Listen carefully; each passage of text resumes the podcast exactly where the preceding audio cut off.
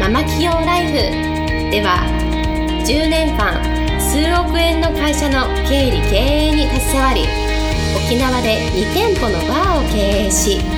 カウンセラー瞑想トレーナーとしても活躍している白間ゆりえがママでも一人の女性として楽しみ自分の人生を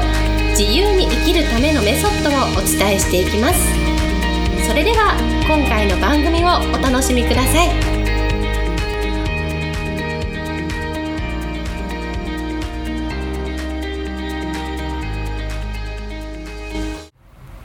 こんにちは、白間入江です。えー、今日も人生が4倍楽しくなるママ企業ライフ始めていきたいと思います。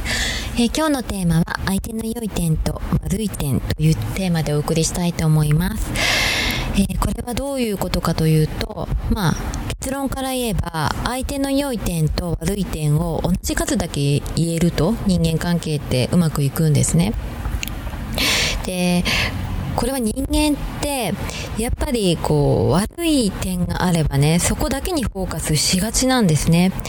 で完璧を求めるあまり何々がない何々が足りない何々ができないとねこう容赦なくこう非難することはものすごく簡単なんです。で私もそのスタッフ育成とかですね何かしらこう下の人を指導する立場になった時にもちろん悪い点はねすごくフォーカスいきやすいんですよ。でもその時にやっぱり感情だけになっちゃうと悪い点ばっかりフォーカスしちゃうとこう言われた方はね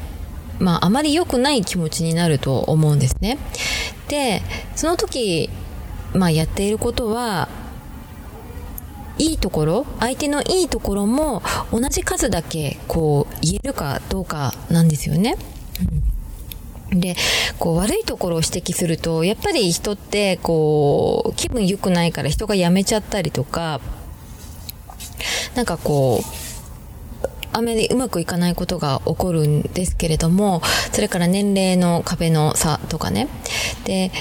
私はそのアドバイスいただいた時にそのもう10歳以上離れたらもう外国人だよと。まあ時代の価値観が全然違うんだよ。で20歳離れたらもう宇宙人だと思って接した方がいいよみたいなね。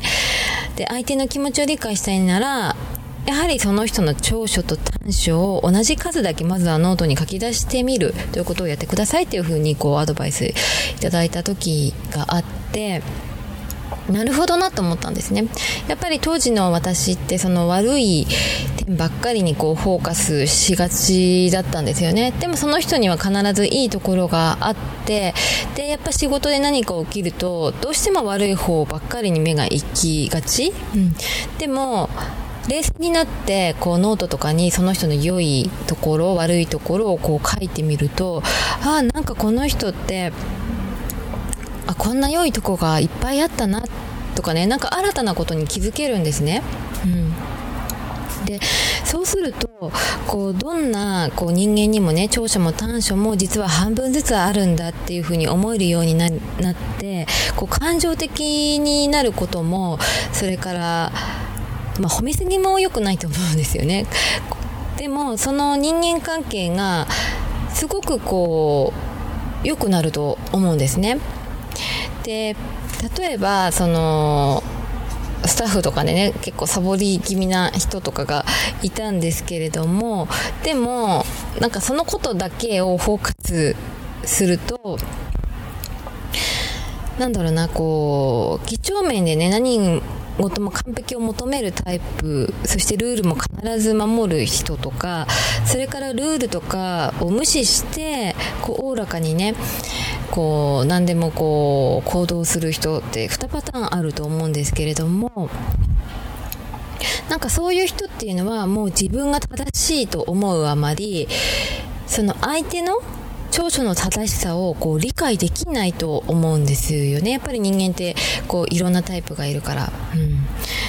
でもその時にやっぱりいろんな視点があるんだなとかいろんな考え方があるんだなっていう持ち方ってすごく大事だと思うし一方的な視点からねこう見るっていうのはあんまり良くないかなって思うんですね。でまあ人間関係って本当にね人間の四大悩みというふうに言われているんですけれどもそれでつまずいた時はでなんかね、つまずいて、もうなんか周りの協力も全然こう得られなくって、もう日もさっちもいかない時って、まあある方は、一度冷静になって、その人の相手の長所と短所を同じ数だけノートに書き出すってことをまずやってもらいたいなと思います。するとですね、まあ相手に対する偏見がなくなったり、なんかこう公平に第三者的視点にこう評価できるようになると思うんですね。うん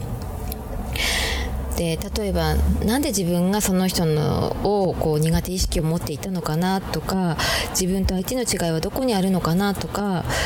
それからこの人のいいところはどこか悪いところはどこかっていう風なことを分かるようになるのでこう人間関係をね良くするヒントがたくさんこう見えてくると思うんですね。うん、で自分って合わないからってねその一瞬だけのこう視点から見て人をね判断しない方が私はいいと思うんですね。で私も本当にこんな偉そうなこと言ってますけれども昔は本当なんだろう人に対してやっぱりブロックがあったしこう0か100かみたいなね考え方があったんですけれどもでももうやっぱり年齢を重ねるにつれていろんな人と本当に数多く会って